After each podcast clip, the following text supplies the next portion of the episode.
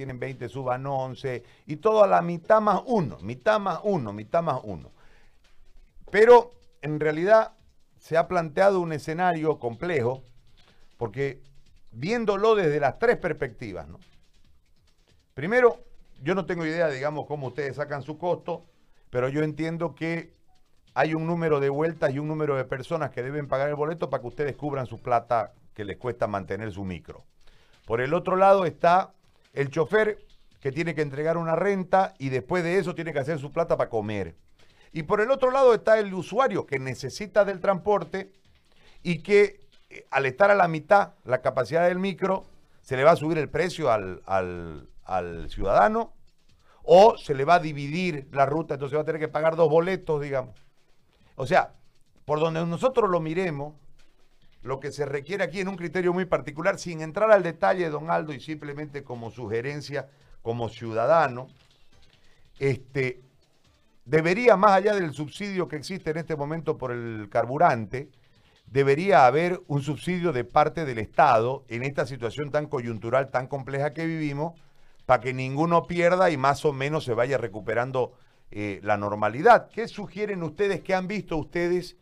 Obviamente no va a ser este, esta semana, seguramente dentro de 15 días cuando lleguemos al final del mes. ¿Cuánto falta para fin de mes? Una, semana. Dentro de una semana cuando lleguemos al fin del mes y se, acabe la cuarentena. Eh, ¿qué, han, ¿Qué han pensado, don Aldo? Disculpe que lo inunde así de tanta pregunta, pero así nomás es en este momento. Gusto de saludarlo. Muy buenos días, Gary. Muchas gracias. Bueno, nosotros este, hemos mandado carta tanto a la gobernación como a la alcaldía y hemos logrado reunirnos el día martes 19 con la Dirección de Tráfico y Transporte, en la cual este, para nosotros era importante hacer un protocolo de bioseguridad, cosa de que, cosa de que cuando se flexibilice podamos salir. ¿no? Y hemos llegado a unos acuerdos verbales. La, la, la, alcaldía y la gobernación están un poco temerosos, los veo yo, dependen más del gobierno central, de la decisión del gobierno central, no sé si es por no asumir o cuál es el motivo realmente. Hicimos un protocolo nosotros este, verbal, un acuerdo verbal, que lo teníamos que consolidar el día de ayer.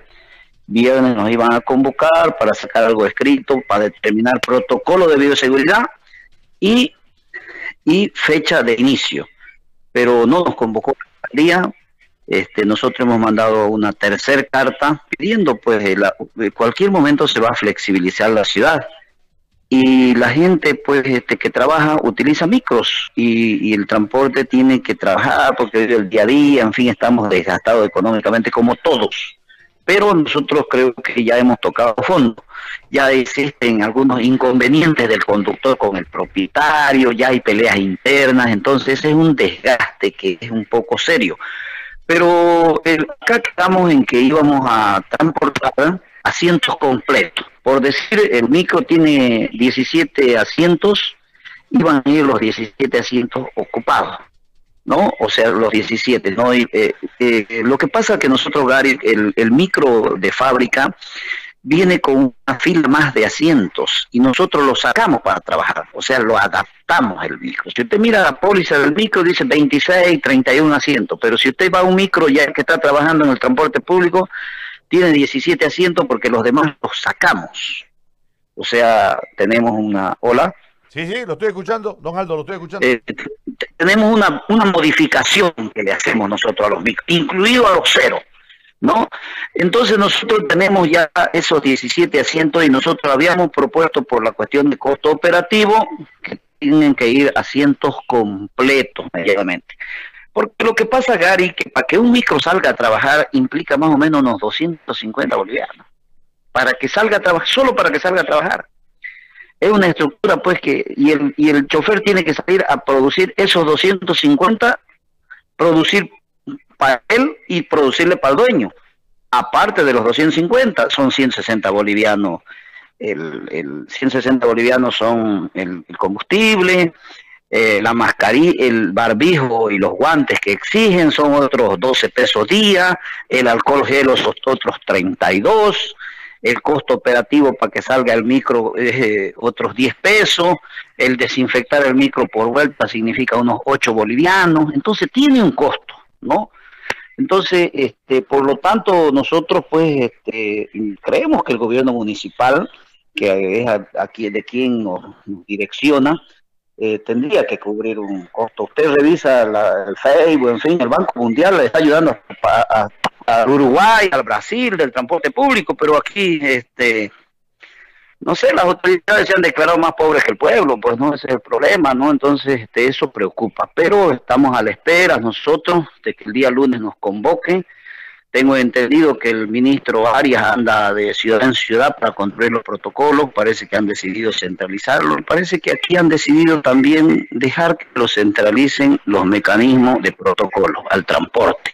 Nos preocupa, realmente. ¿Aló? Sí, sí, lo estoy escuchando. O sea que, este... en realidad, eh, a ver, don Aldo, eh, a ver, perdón, por ahí yo soy demasiado brusco en mi apreciación y no lo interpreto bien.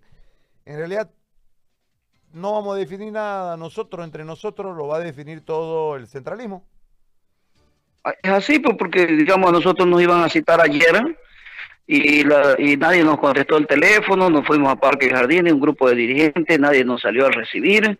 Y en la noche usted mira las noticias, el, ministro Arias hablaba que ya estaba el protocolo construido en La Paz y el Alto, que el lunes se va a Oruro, a media semana a Cochabamba y hasta fin de semana se viene a Santa Cruz. O sea, eh, bueno, son diferentes ciudades, pues tenemos pues que definirlo, no no podemos esperar que vengan desde La Paz a decirnos oiga, aquí le tenés que sacar el asiento, no, no, si nosotros pues tenemos la capacidad, eso está sucediendo porque aquí ya deberíamos construir pues un protocolo de bioseguridad, deberíamos pues construir decir, bueno, darle una certidumbre al transporte y al pasajero, decir, bueno, el lunes eh, primero van a salir con estas condiciones que se ha acordado. Hubo un acuerdo verbal, no han sido capaces de firmar un acta, no han querido firmar un acta, porque nosotros queríamos firmar un acta, porque hay que hacer un protector de, de plavinil, de este hule al conductor. Bueno, hay que dotarles pues de algunos implementos que va a permitir que no haya mucho contagio, ¿no?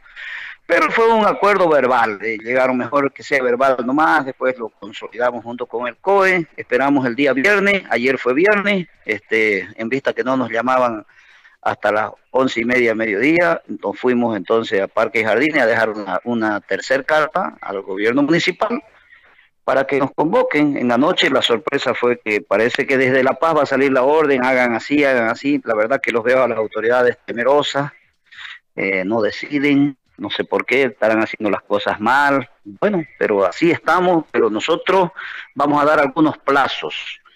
El lunes no nos convocan. Este, nosotros, como ya tenemos algunos acuerdos verbales, vamos a iniciar desde el lunes vamos a empezar a acomodar los micros y si no nos convocan y no llega el ministro, nosotros el lunes primero de junio vamos a hacer reglas internas y parece que vamos a tener que salir. Porque si la autoridad no se anima, el hambre nos va a hacer animar a salir a nosotros, ¿no? O sea, porque ya tenemos un, un, acuerdo verbal, por decir de palabra, ¿no? A pesar que la palabra nunca se compra ya, los políticos lo han perdido hace muchos años. Así se trata, Gary, así estamos, estamos a la espera, estamos en esa construcción. ¿Y, la yesquera al pecho, don Aldo?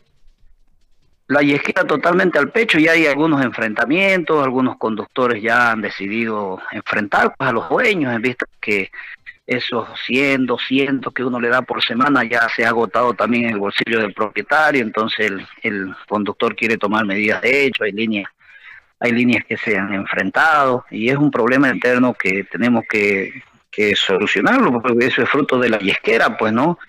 Fruto de la yesquera, este, a ver si no salen a encañonar a la calle, ¿no? Entonces, pues, pero eso no lo ve la autoridad, eso no ve la autoridad, ¿no?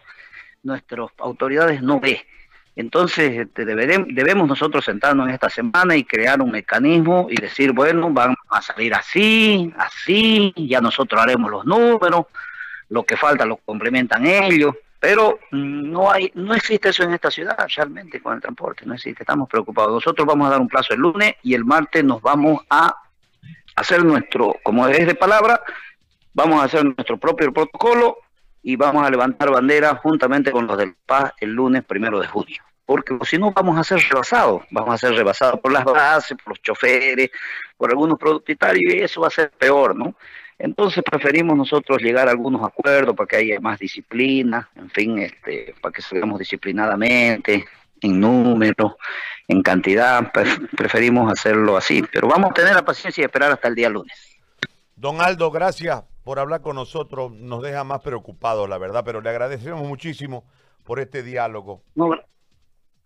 gracias a Gary, y tengo usted muy buenos días. Igualmente, que siga bien. Don Aldo Terrazas, dirigente de Transporte Público Urbano.